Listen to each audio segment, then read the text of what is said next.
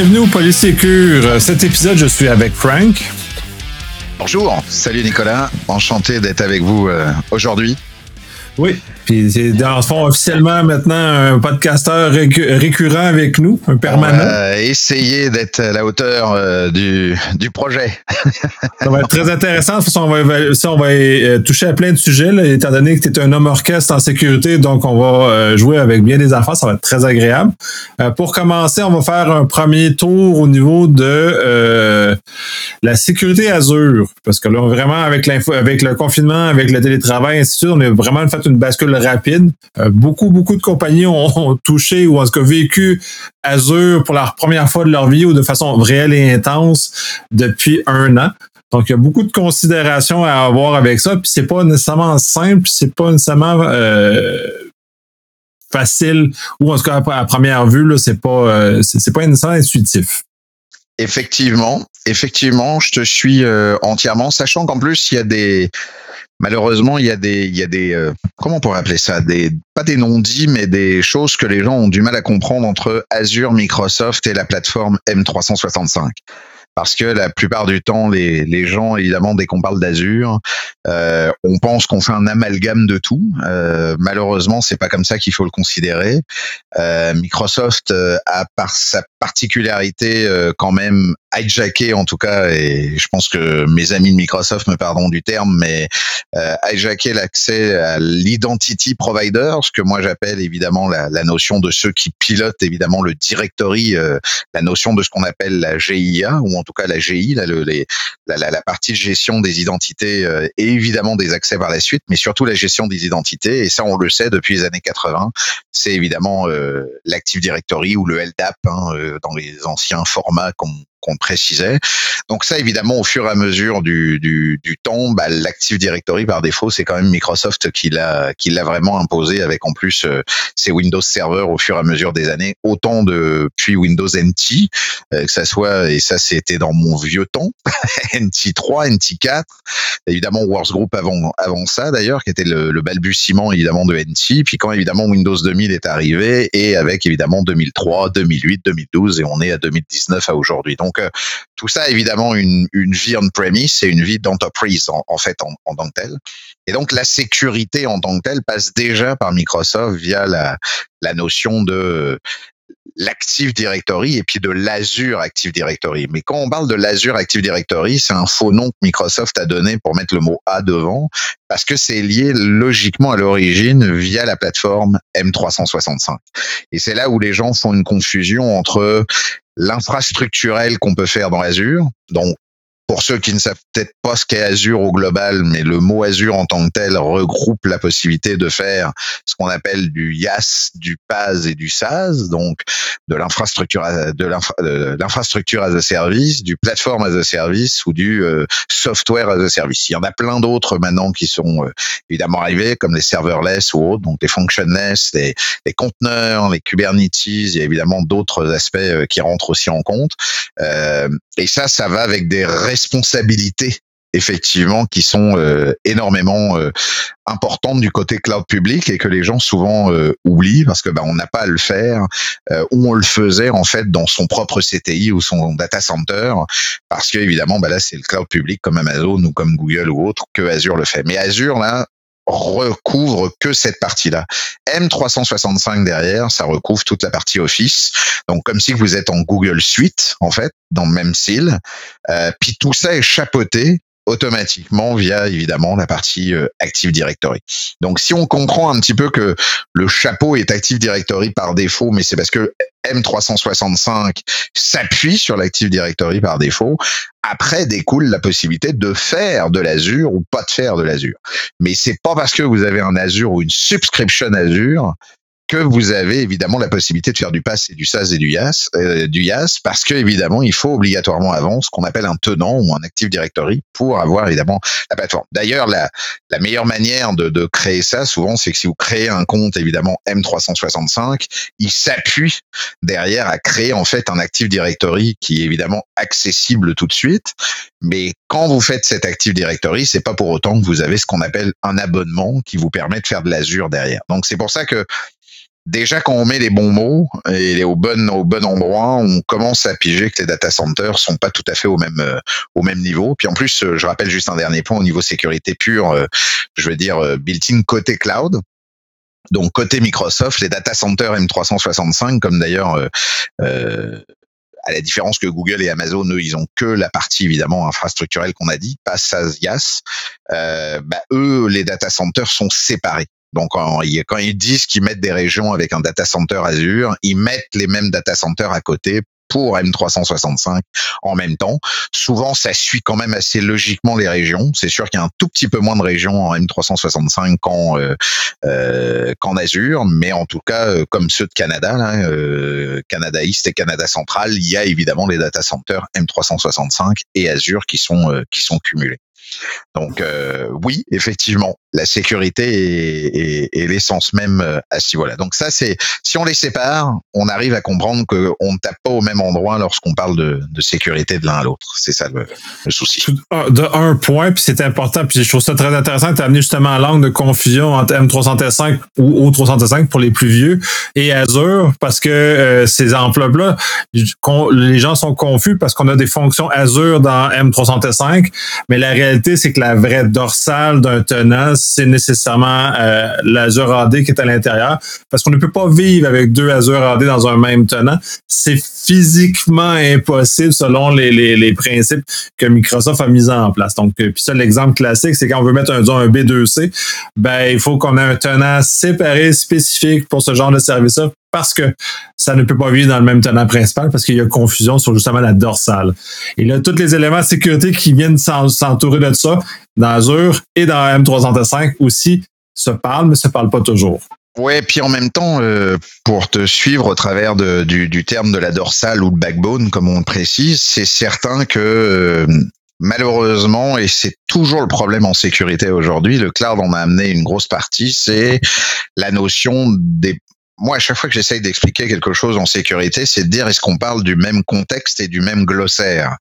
Et la problématique à aujourd'hui, c'est qu'on dit AD, on dit directory, on dit tenant, on dit multi-tenant, mais on dit pas multi-directory, mais tout ça veut dire la même chose. C'est que c'est de toute façon peu importe si on l'appelle comme une base de données ou une base objet euh, d'identité.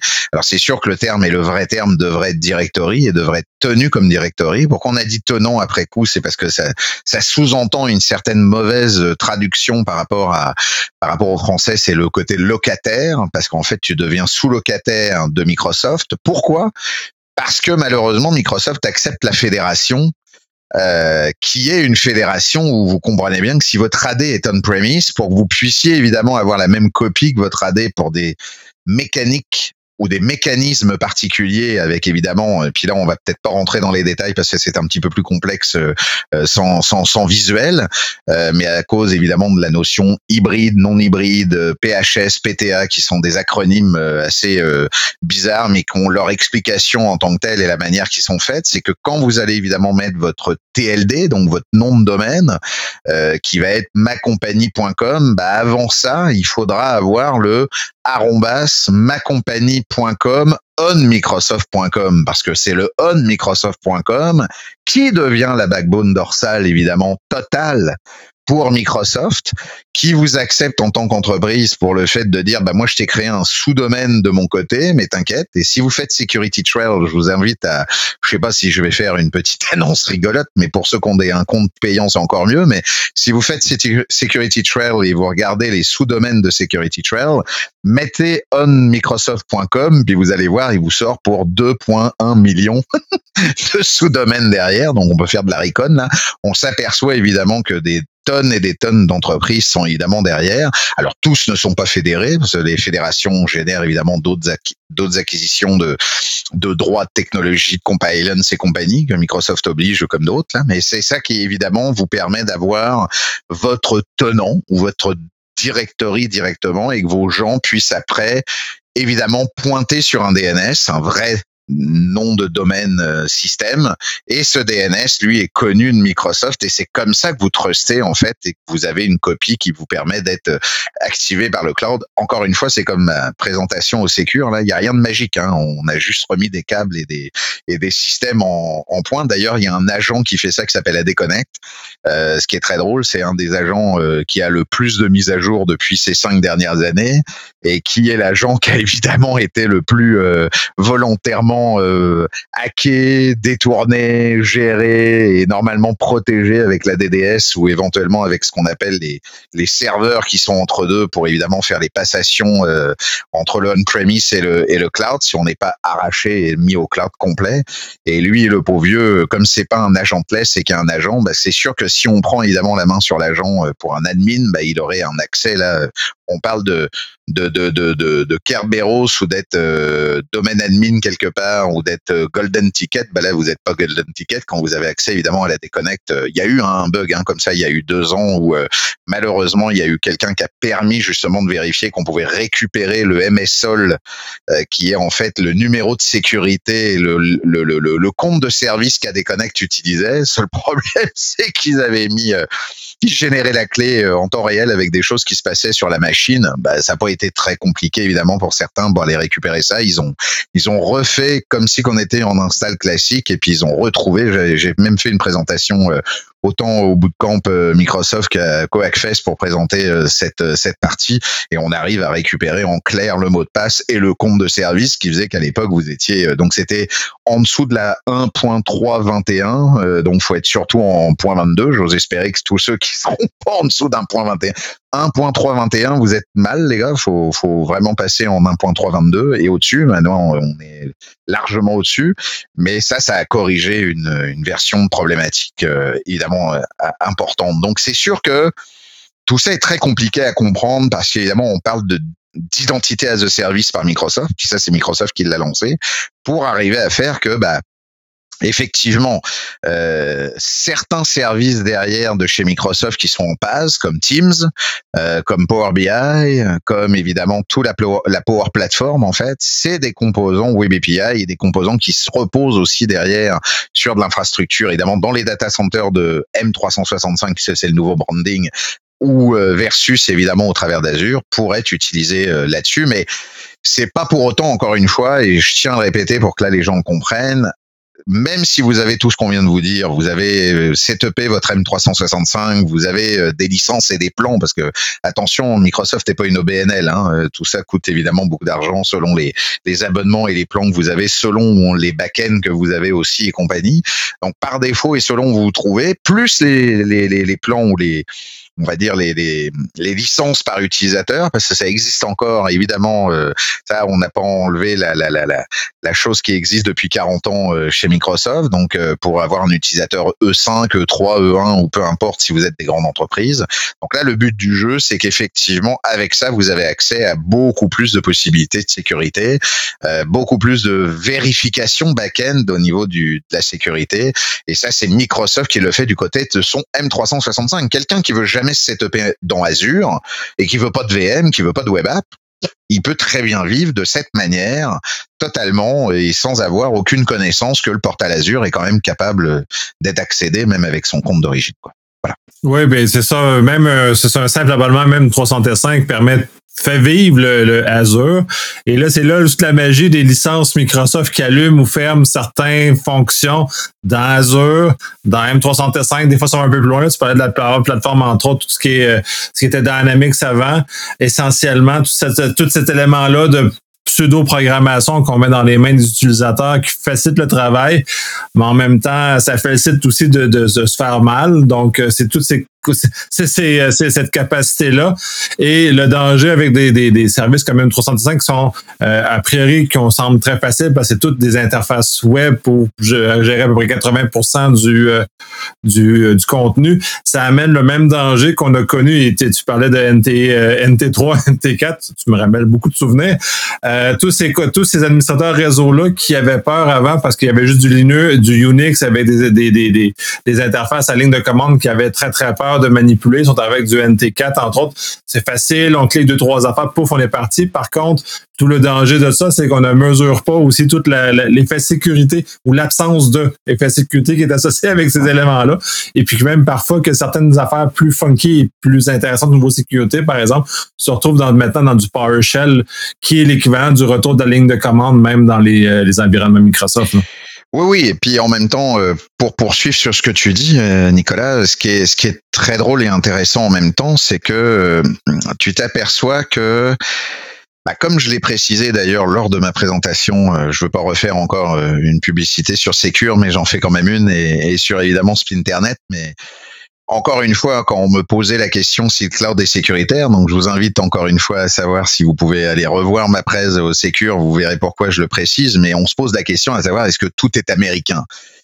Arrêtez, stop. Là, je le dis haut et fort de nouveau et sans mon Splinternet et compagnie. C'est les Américains qui ont inventé tout ça. Donc, l'intégralité aujourd'hui, il y a une grosse bataille depuis 5-10 ans désormais parce qu'évidemment, beaucoup, beaucoup, beaucoup de, de gouvernements et de pays veulent faire ce fameux Splinternet pour cette souveraineté numérique et ces frontières numériques et cette balkanisation parce qu'il y a le rien que le fait de, encore une fois, de l'argent, des taxes, euh, qui fait quoi, ou euh, les paradis fiscaux, le fait qu'on taxe euh, sur évidemment des, des, des, optimisations fiscales ou de l'intégration fiscale avec évidemment des sociétés qui sont juste des filiales de d'autres sociétés, on le comprend. Donc les, les lois doivent évidemment être évoluées à ce niveau-là et on comprend qu'il y a des il y a des impôts ou des taxes qui doivent être faites parce qu'évidemment c'est ces gens-là sinon ramènent ça dans, dans leur pays d'origine.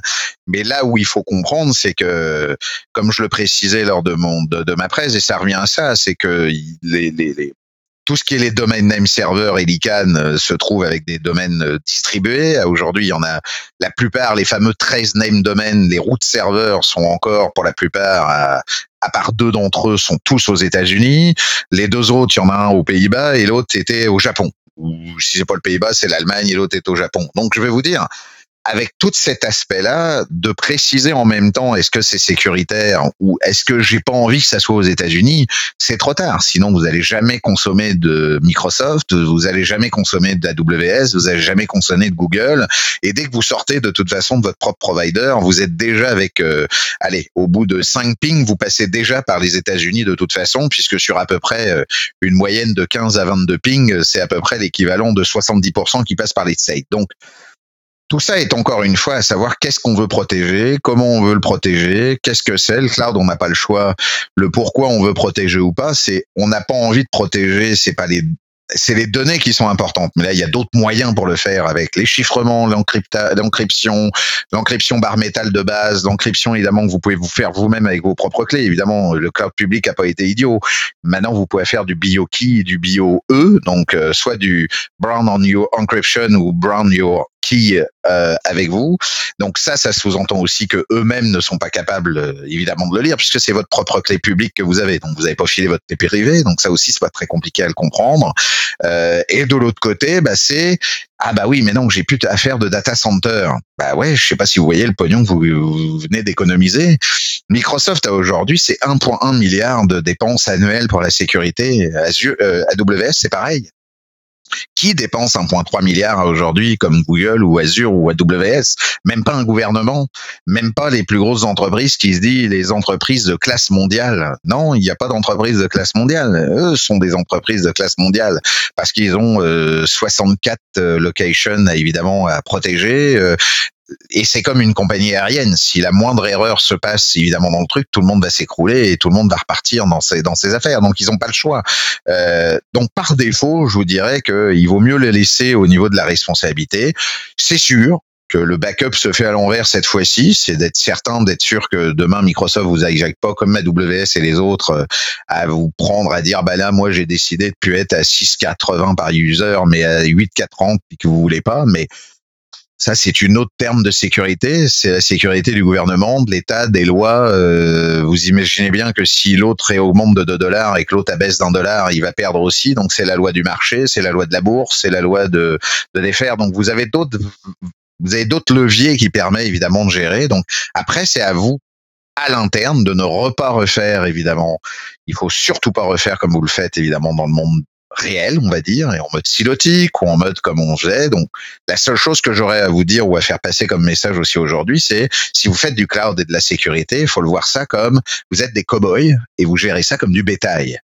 Donc, en toute logique, c'est pas ce qui vous allez mettre. Vous n'allez pas faire une petite VM comme vous le faisiez à l'époque avec un petit serveur, euh, un petit animal de compagnie. Vous allez le caresser dans le sens du poil. Vous allez lui donner à manger tous les jours. Vous allez le faire nourrir. Vous allez lui donner du foin. Vous allez le sortir dans le pâturage. Vous allez faire les petites choses comme il vous faut, avec tous les trucs, les petits patchages qu'on n'a pas notifiés dans la doc, qu'on n'a pas fait de d'informations et on n'a pas prévenu les copains. On n'a pas fait de transfert de connaissances virtuelles. Un dégât dégage, on sait même plus comment ça fonctionne parce qu'on voit pas. Non, non, non, non, c'est fini ce monde-là. Ce monde-là, en toute logique, du côté cloud, c'est que vous êtes vraiment du bétail, c'est-à-dire on s'en fout du, serveur que vous mettez parce que de toute façon, ils vous mettent les, accès. Puis là, je reparle dans Azure, euh, ils vous mettent des accès des images golden les plus à jour à moins de. Maintenant, Azure, c'est même pas 60 jours euh, où tout est déjà patché. Donc aujourd'hui, c'est même ça cause même des problèmes des fois quand on veut tester avec évidemment des versions antérieures parce que c'est très compliqué à les récupérer ou à les avoir si on met une vanille ou si on fait on récupère from scratch.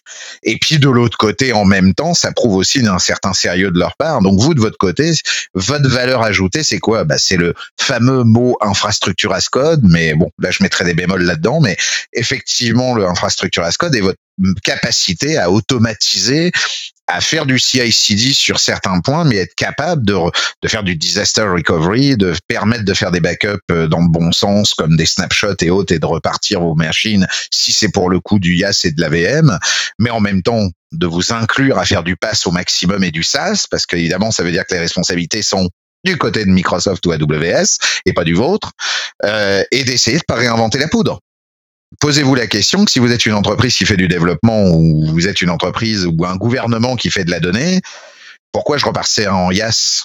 Quelle est la valeur de dire est-ce que mes gars sont là pour maintenir, faire de l'évolution, aller voir les CVE details, euh, être sûr et certain que j'ai bien patché, de le faire de les patcher, de recommencer à patcher, donc de recommencer à faire un animal de compagnie et de lui faire que vous allez le ressortir au pâturage et autres? Et c'est faire Microsoft, il le fait built-in. Ouais, puis mais comme tu dis, ils mettent tellement d'argent dans, tout ce volet-là des choses, c'est complètement fou de dédoubler par-dessus ce que Microsoft fait déjà quand c'est inclus dans ce qui nous charge de toute façon. Et on peut on n'aura jamais la capacité, dire, aucune compagnie va avoir la capacité de mettre de la, du temps et de l'énergie comme Microsoft, AWS et Google font dans la sécurité de leurs infrastructures. Et même nous forcer la main, là, tu disais, là, c'est difficile parce que des fois, retourner en arrière, c'est très difficile, mais le, fait d'aller en passe puis en, SAS, c'est que la parade est partie et tu n'as plus le choix de suivre la dite parade parce que si déploie une, un API, s'il change un fonctionnement parce que soit il est jugé c'est non sécuritaire, il a un de ça, on a le bénéfice de la sécurité, mais on a aussi le fait qu'il faut, faut suivre. On n'a plus, ouais, non, ça me plaît pas, moi, mes utilisateurs n'aiment pas ça parce que, non, c'est, on avance. Vraiment. Bah, en même temps, euh, comme tu le dis, on avance vraiment, mais là où moi ça me choque, c'est d'entendre que euh, bah, en fait, ça m'amuse de redépenser deux fois la même chose par rapport à des gens. Alors, je sais qu'il y a des problématiques où des gens ont plutôt l'intendance à dire, ouais, mais je vais pas virer 25% euh, de mon monde. Mais non, c'est pas la bonne question.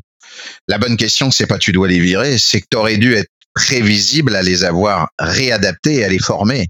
Ceux qui ne veulent pas, ceux qui veulent pas éventuellement faire. Là, je suis assez intransigeant et là, je remets ma casquette de, de sécurité Red Blue Team. Bah, et puis j'ai rien contre euh, truc, bah va changer de métier et va faire autre chose, euh, pour pas te dire d'autres métiers qui pourraient être considérés comme étant mauvais métiers. Donc c'est pour ça que je dis pas de métier, je dis bah va faire autre chose que de l'informatique, mais par défaut quand tu es en informatique, tu dois t'auto-adapter. La règle de l'armée américaine des Navy Seals, c'est improviser, s'adapter, dominer ça rentre dans le même cadre que de toute façon, bon, nous c'est notre euh, notre leitmotiv au niveau sécurité, mais c'est le leitmotiv à, tout prix de toute entreprise. C'est ce qu'on a fait pendant la pandémie.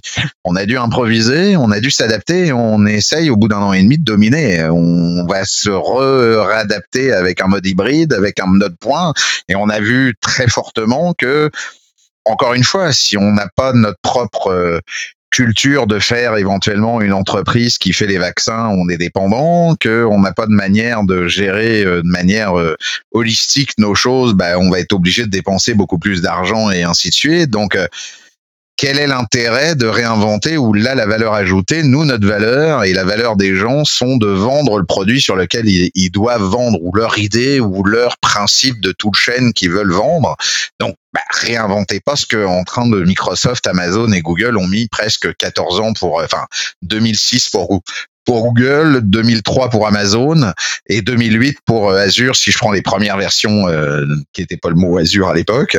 2010 quand il l'a sorti officiellement et 2016 pour la nouvelle version. Donc par défaut, ces gens-là ont, 10, 15 ans, euh, 17 ans, euh, bah 18 ans pour AWS, même si c'est réinventé quatre ou cinq fois là. Donc je veux dire que et là, sans compter Alibaba, sans compter Oracle, euh, sans compter IBM surtout, Oracle étant un peu différemment, on va pouvoir plutôt appeler ça un data as a service, mais dans son gros gros truc Oracle interne.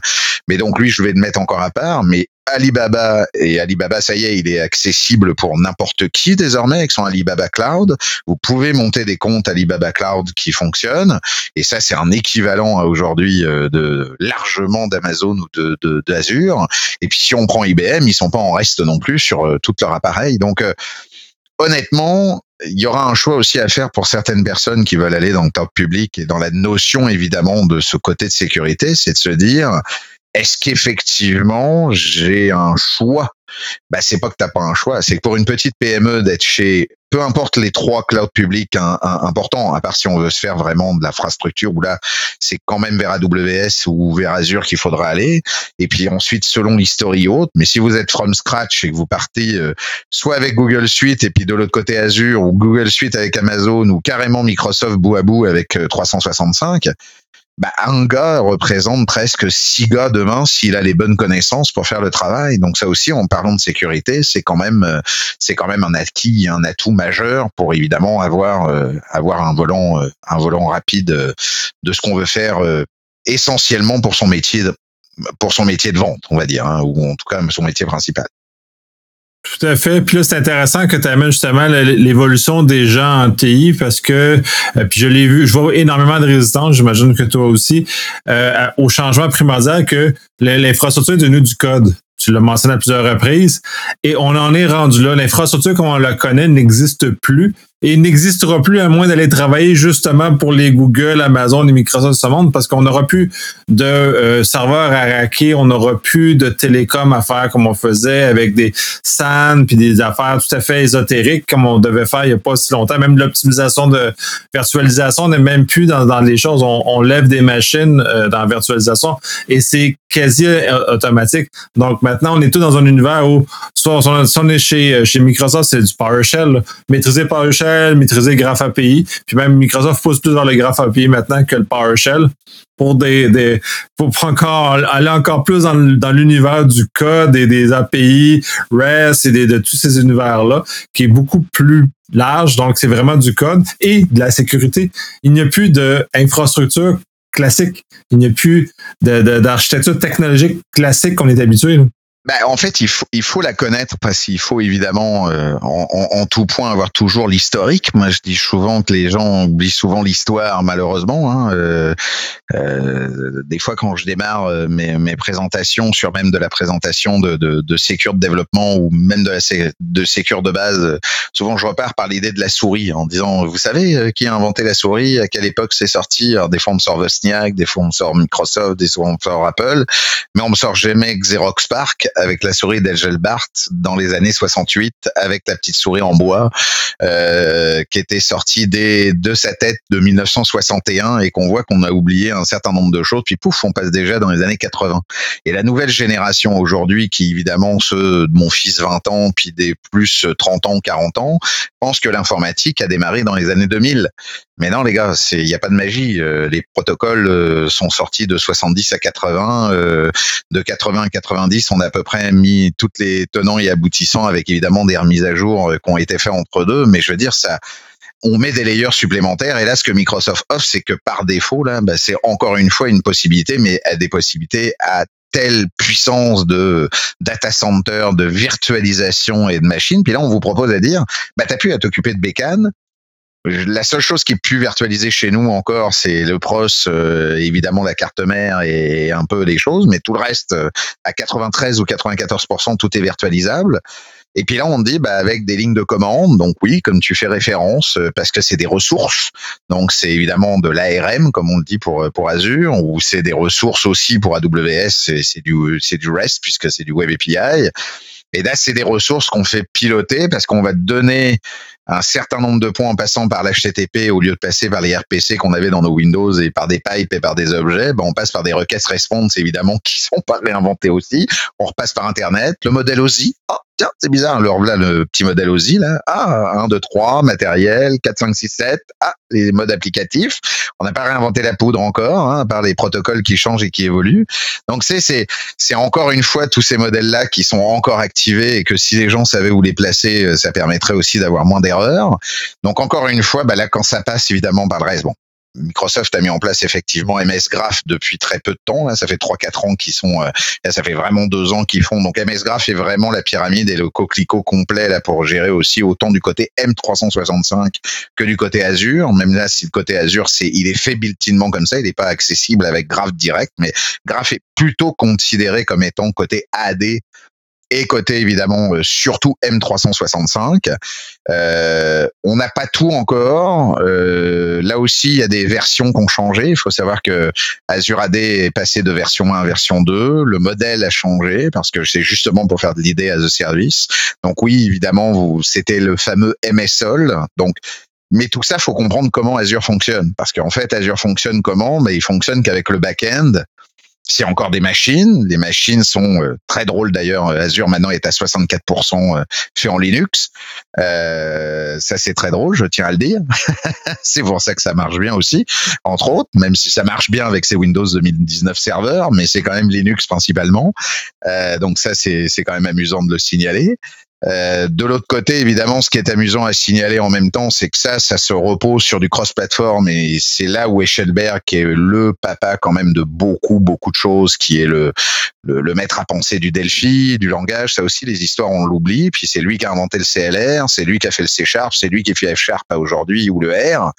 Bah, c'est tout ce monde-là qui fait que derrière, il y a un .NET, donc il y a un parterre. Pourquoi ils ont fait autant de chiant-lit, excusez-moi du terme, mais avec Vista et Windows 7, c'est parce qu'il fallait passer à coup de, peu importe là, on allait le, broyer à mort, à, le, à, le, gaver comme une oie là. C'était à mettre ce CLR partout sur évidemment là, et Windows 10 repose sur le CLR.NET euh, parce que le CLR.NET demain est reposant sur Azure et M365 et c'est ce que vous en bouffez à tous les jours.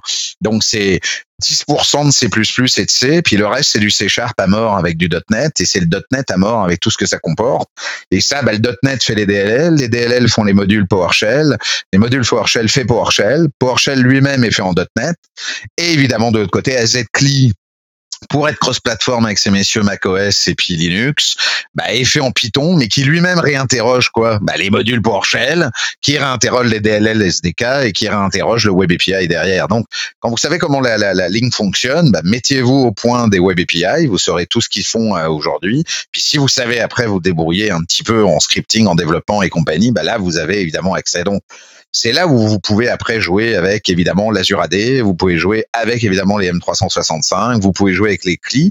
Puis tout ça en plus pour être très drôle, c'est que même le Docker CLI, euh, puisque c'est la nouvelle coqueluche avec évidemment les conteneurs et, les, et, et, et, et, ses orchestrateurs, je vais le préciser, bah, le Docker CLI lui-même a même d'origine été remodifié ces derniers temps pour être compatible avec les ressources groupes et les tenants ID et les subscriptions d'Azure et les ressources groupes et les euh, ou en tout cas les, les, les, façons de faire LDAP de AWS pour pouvoir aller gérer les ACI ou euh, le ECS donc les, les fameux conteneurs instances ou les conteneurs euh, éventuels d'AWS pour pouvoir le gérer de la même manière. Encore une fois et il vaut mieux utiliser d'ailleurs Docker Click que les les choses en PowerShell ou en AZ Click que ça soit pour Azure ou AWS parce qu'en fait Docker Clip prend vraiment beaucoup plus à large en termes de sécurité, les contextes et autres. Mais encore une fois, on n'a pas réinventé la poudre à ce niveau-là en termes de sécurité pour pouvoir évidemment euh, gérer correctement les, choses. Après, c'est que du bon sens dans ce qu'on ferait aussi soi-même. Euh, les comptes at list, euh, il faut des comptes brise-glace, il faut des mots de passe à 30 caractères, il faut du two-factor, il faut du conditional access. C'est ça qui est la beauté des choses. C'est quand vous le faites une fois, vous le faites à large et pour la planète entière de toute votre entreprise. C'est que vous soyez en Australie, en Europe ou en Amérique, le AD, pof, vous allez pointer au même data center de Microsoft. Quoi. Oui, puis j'ai trouvé ça très intéressant quand tu as abordé la compréhension. Puis dans le fond, d'un côté, j'ai abandonné un peu ça, mais le fait d'avoir poussé dans la dernière année, j'ai euh, poussé euh, Azure et M365 très, très, très loin dans ces retranchements en termes de pousser des fonctions qui sont pas bien documentées ou aller très, très loin. Et c'est quand tu commences à jouer à ce niveau-là, tu commences à comprendre comment tout est fait en dessous et que dans le fond, ton Exchange Online, c'est juste des exchanges comme on avait sur site avant mais qui, ont, qui ont découplé de, de, de l'élément ensuite. Fait que là, quand on comprend la relation là-dedans, dans le fond, il y a des, aussi même des, ce qu'on pourrait considérer des lenteurs, parce que dans le monde d'instantanéité, des fois, quand la configuration prend une heure avant de s'appliquer, faut comprendre pourquoi en arrière Azure prend une heure, parce que quand on lance une commande, on, rentre sur l'autoroute des commandes où tout le monde passe dans le même autoroute, puis là, on est filé comme les autres. Tu peux pas aller plus vite, l'autoroute est bouchée, l'autoroute est bouchée pour tout le monde, ou peut-être on a une voie réservée, mais si notre propre voie réservée est bouchée, ben on peut pas aller plus vite que notre propre, propre voie réservée. Fait que toute cette compréhension-là aide à, à mieux euh, à mieux vivre là-dedans. Puis je constate, il y a beaucoup de gens avec qui je travaille qui ne maîtrisent pas ou ne comprennent pas tout ce qui se passe en dessous ils pensent on fait tout l'effet de, l'info magique, tout de penser que tout arrive comme par magie, tout est facile, tout est ouais, j'appuie sur le bouton mais ça marche pas. Non, mais c'est parce que tu as comme un vrai exchange en dessous, ton annuaire doit être synchronisé avec ton exchange, ton annuaire aussi est synchronisé avec Teams, ton annuaire est synchronisé, là tu parlais avec les, Dockers euh, qui sont tous en Linux, c'est ça qui est particulièrement comique quand tu, creuses un peu, tout est en c'est un univers qu'il faut effectivement comprendre, puis on va réinventer. Euh, oui, mais qui en même temps, euh, je t'avouerai que les gens des fois me, précisent, euh, j'essaye de leur faire parce que c'est toujours dans la sécurité ou dans le côté cloud en tant que tel. là, on parle évidemment essentiellement de Microsoft parce qu'il est toujours plus ou moins un peu plus difficile d'aspect quand on n'est pas un bébé Microsoft ou qu'on n'a pas compris comment Microsoft fonctionne. Microsoft a sa façon de faire. Est-ce qu'il est mieux ou moins bien qu'AWS à aujourd'hui ou d'autres? Euh, Ils ont eu leur même manière. Je dirais qu'AWS, lui, n'était pas constructeur d'OS d'origine, donc c'était peut-être beaucoup plus facile pour lui de basculer. Le fait d'être à 90% sur Linux et de s'auto-adapter avec ça, et d'avoir une vision de microservices parce que la boutique avait déjà démarré là-dessus et que par défaut, leur boutique leur amenait évidemment une volonté de dire bah, tout ce qu'on a fait pour la boutique, je vois pas pourquoi on pourrait pas le proposer ailleurs. C'est comme ça que ça a démarré en 2003 euh, jusqu'en 2006. Puis en 2006, quand c'est sorti vraiment avec AWS console là ou AWS service, c'était évidemment le, le but du jeu. Mais Là où il faut le comprendre, c'est que si je reprends la partie Microsoft, c'est que la partie Microsoft en tant que telle, l'AD, c'est trois data centers énormes qui font l'équivalent de du Stade Vidéotron de Québec multiplié par, euh, je crois, 10 euh, ou 20, et qui sont qu'à trois endroits sur euh, sur la planète, c'est qu'ils sont toujours qu'aux États-Unis. À date, il y en a qui sont en cours de construction à cause de la GDPR en Europe, mais pour le moment, il y en aurait deux pour faire de la géolocalisation, évidemment, d'AD, mais là, pour le moment, c'est pour 2021 parce qu'à cause de la pandémie, il y a eu un décalage. Donc quand les gens me disent, bah oui, mais moi, ma, ma donnée, je veux qu'elle soit au Canada ou que je veux qu'elle soit au truc, oui, mais ton AD, elle est déjà à 100% de toute façon au state. Donc par défaut, c'est... Puis ça, c'est pas grave avec ton AD Connect, parce que si tu savais comment ça fonctionnait, dans la doc de Microsoft, ils te le disent. L'AD Connect itère mille fois par un chat 256, ton synchronisation de password dans le point. Donc je peux même pas le savoir. Je viens d'itérer mille fois et je viens de faire un hash de, d'un chat 256 pour mettre ta bouillie seulement en plus. C'est ton hash, ta bouillie.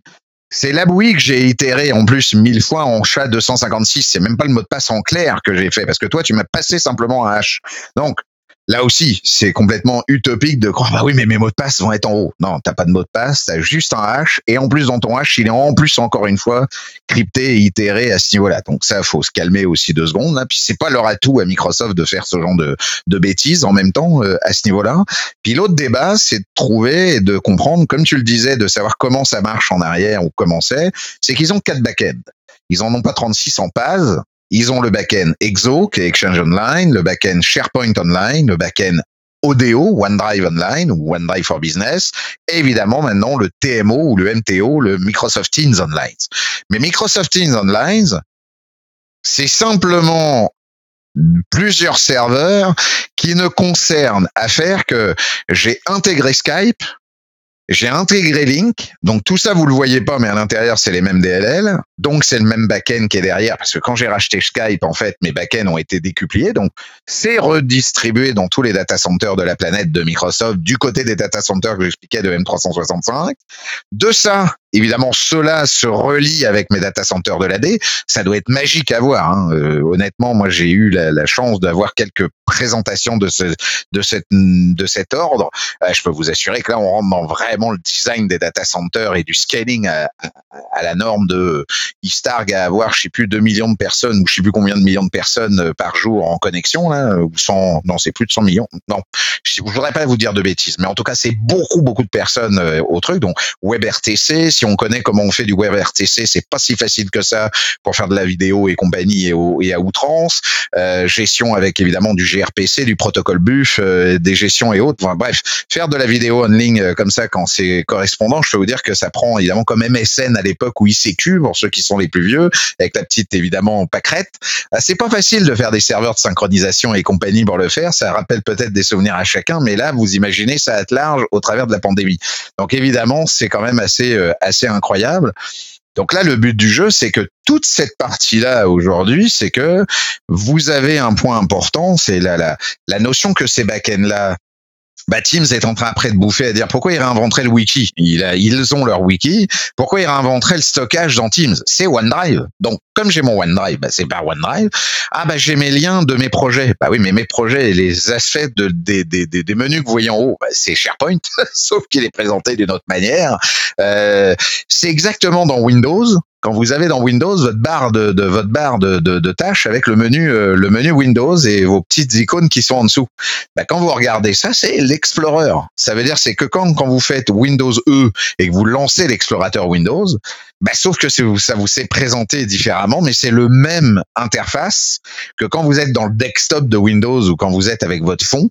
Bah, c'est Windows Explorer, sauf qu'ils l'ont bidouillé d'une autre manière pour pouvoir le faire. C'est les mêmes DLL et la même façon de le gérer, sauf qu'on vous le présente d'une autre manière. Donc les backends sont pareils. Exchange, comme Nicolas, tu viens de le mentionner, c'est de l'exchange à outrance scalabilisé qui évidemment est fait par tenant et par évidemment l'abonnement sur lesquels vous êtes. Parce que souvent, évidemment, les abonnements sont quand même bien distincts par design. Hein, ça va de soi. Ils vont pas faire des mouvements latéraux sur sur certains. C'est ça pourquoi on appelle ça un cloud public. Euh, c'est le but du jeu en, en, en tous les cas. Puis quand on commence à comprendre comment c'est fait, bah là, on se dit, OK, mais Power BI, alors c'est fait comment? Bah Power BI, quand tu le lances et quand tu fais ton compte, bah tu as ton app powerbi.com, mais ton app powerbi.com derrière, ils viennent de setuper derrière ton compte toute une patoune de Yak comme si tu le faisais, mais dans Azure cette fois-ci, parce que là ils utilisent Azure, donc ils utilisent leur propre Azure pour eux-mêmes. C'est du dog food. D'ailleurs, il y a un truc très drôle, c'est que quand on fouille un petit peu dans les web API d'Azure, on voit qu'il y a des API qui s'appellent API.dogfood .microsoft.portal.azure.com. Je trouve ça très fort parce qu'il y a du dog food derrière. Même eux ont fait une blague à mettre le mot dog food à l'intérieur. Donc c'est pour ça que je vous le précise. C'est ça qui est très drôle. Donc parce qu'ils se mangent eux-mêmes et ça, ça signifie qu'ils montent un service fabrique, un SQL warehouse, votre database SQL, votre euh, système de points, et ça y est, votre Power BI est créé à l'arrière. C'est-à-dire que là, votre workspace est créé avec un log analytics, il est créé avec un truc, et tout ça, c'est comme si vous l'aviez créé vous-même à la main, si vous étiez dans Azure en ayant créé votre SQL Warehouse, votre service fabrique, votre euh, workspace, votre analyse workspace et de gérer évidemment votre système. Sauf que là, c'est effectivement Microsoft qui le gère pour vous de manière, c'est pour ça qu'on l'appelle PAS et plateforme as a service et qu'il le fait derrière. Donc, évidemment, tous les aspects de sécurité qui vont autour, bah, se mettre qu'eux vont, vous faire un client qui est le desktop. D'ailleurs, le client, il est complètement dénaturé de toute attache parce que lui, c'est, il marche par le compte. Pourquoi il marche par le compte? Ah, attendez, on a dit quoi au début du podcast? Ah bah oui, c'est la D. Ah, mais c'est grâce à la D qui sait où je me trouve. Mais oui, qu'est-ce que je suis bête? C'est 365 Bah oui, c'est ça. Ah bah oui, il peut être défait. C'est par mon compte qu'il le sait. Oh le cochon Ah bah oui, il le sait. Mais là, on peut être local, on peut être évidemment à distance. Vous avez le app service qui est votre app service évidemment web en tant que tel. Puis là, il y a des notions. Alors après, il y a des notions Workspace 1, Workspace 2, les nouveaux Workspace Experience. Bon, après, on rentre après dans le dans, dans, dans le creux du creux.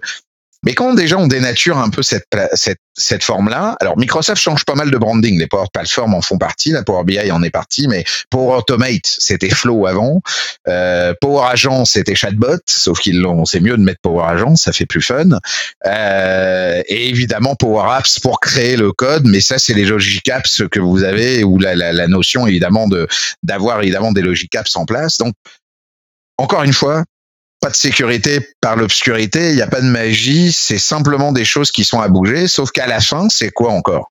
C'est du Web API qui passe par des putains de fils réseau, qui marche avec les verbes HTTP, qui marche avec des concepts autres ou OpenID pour la partie d'autorisation d'authentification, qui marche évidemment avec une AD pour aller trouver l'annuaire et les informations, et qui ensuite fonctionne de la même manière pour le faire.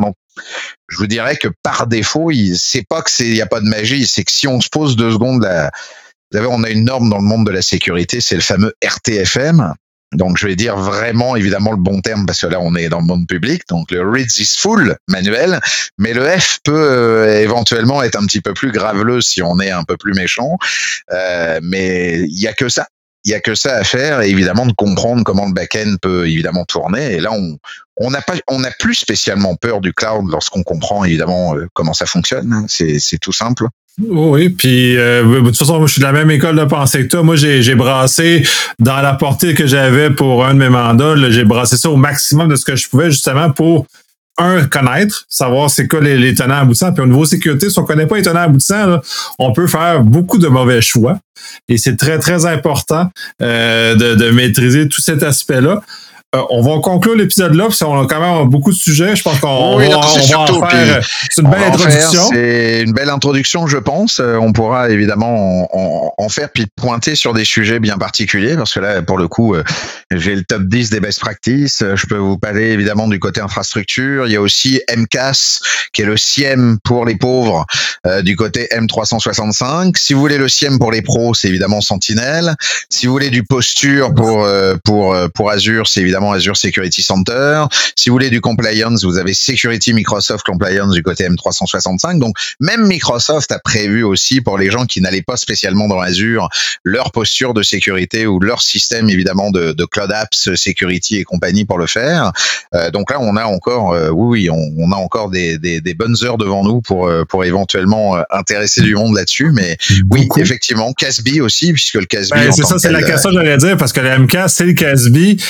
C'est sûr, tu l'utilises en version diminuée. Le MK, c'est effectivement Sentinelle pour les pauvres, mais en version euh, complète, le MK, c'est franchement intéressant. il est il est intéressant, mais ce que je veux dire, c'est qu'en toute logique, il peut pas être servi en SIEM en tant que tel. Et là, je parle du SIM euh, voulu. Il est plus utilisé comme un CASB, une gestion évidemment de ton de ton check par cloud au niveau de l'app, puisqu'ils ont quand même référencé. Euh, ils en ont réaugmenté un peu, mais c'est quand même 18 000 apps euh, autant cloud que, que que donc ça te permet que si tu mets en plus du endpoint avec Windows Defender, puis c'est là où la magie Microsoft s'opère et ils me font rire, c'est qu'en plus avec Windows 10, ils en ont mis du temps, puis ils ont fait les, fo- les efforts, on leur a cassé du sucre dessus, on a fait ce qu'il faut. Mais désormais maintenant Microsoft Defender fait partie même service depuis 19.03 du Windows, avec des notions de licence et juste avec des petits swatchs euh, genre euh, true false, bingo, vous passez E5, bing, vous avez toutes les modules possibles, identity protection, password protection, euh, firewall, système qui renvoie dans les endpoints euh, Defender et compagnie, puis quand même pour que un de mes euh, copains que je connais, Red Teamer, qui bosse dans une banque verte, qui me dit qu'il a du mal des fois à y passer, c'est que je me dis que par défaut, euh, si lui il a du mal à y passer, il n'y a pas grand monde qui y passe. Alors il y a toujours moyen, mais de moyenner, mais c'est beaucoup plus compliqué. Donc je veux dire que il commence à faire du bout au bout entre l'EDR, entre le cloud, entre le on-premise, le hybride, les VM à l'interne, la manière de le faire. Puis un truc pour finir, euh, pour te donner encore un, point, ce qui serait drôle aussi, c'est le cloud privé. Ça, ça c'est un vrai terme aujourd'hui qui est fait avec évidemment l'Azure Stack que j'ai décortiqué et que j'ai même mis en place un Azure Stack euh, SD euh, SDK qui est le, le Azure Stack Dev en fait en tant que tel. Puis alors là, vous savez comment Azure fonctionne. C'est ça qui est génial, c'est que maintenant vous savez en plus le back-end au complet de comment Azure fonctionne derrière euh, et Outpost qui est évidemment son euh, alter ego du côté AWS. Vous avez la même chose du côté Google aussi, mais un petit peu moins euh, un petit peu moins connu ou un peu moins utilisé.